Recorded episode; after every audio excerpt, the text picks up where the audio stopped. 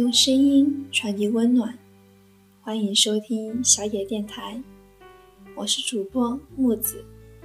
今天与大家分享的是杨美味的情绪低落时如何自我治疗。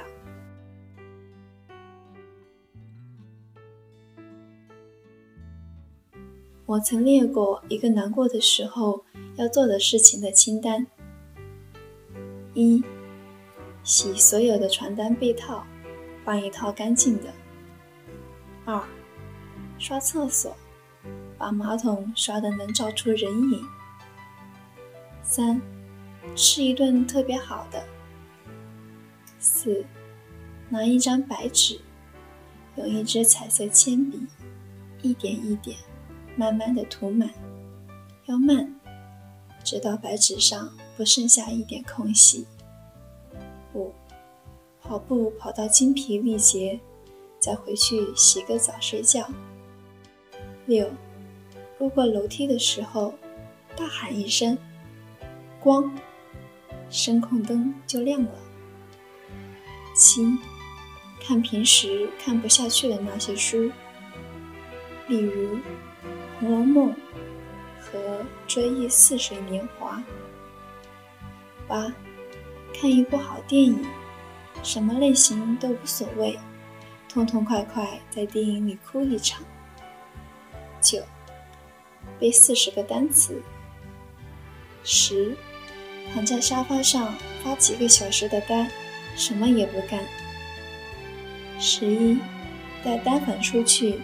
拍拍这个季节的照片。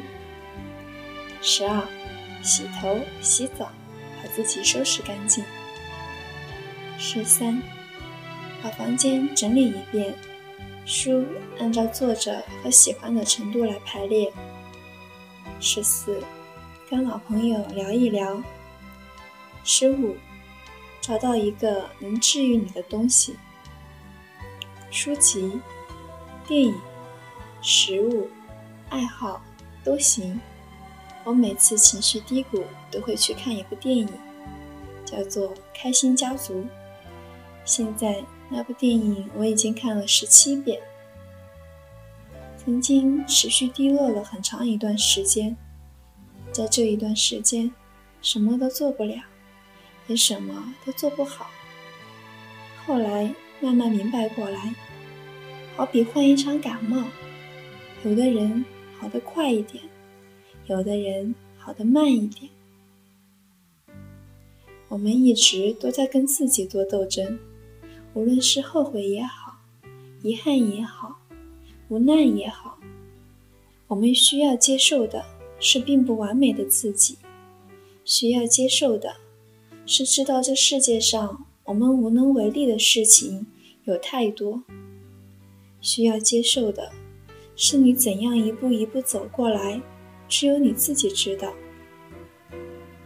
但是好在，我们并不会死在这场感冒上，我们会再醒过来，再站起来。我们不是刀枪不入，但是我知道，所有的伤，都将在你继续走的路上被治好。很久以后。你甚至会忘记这场感冒，就像是我们不知道冬天什么时候过去，但是我们知道终将过去。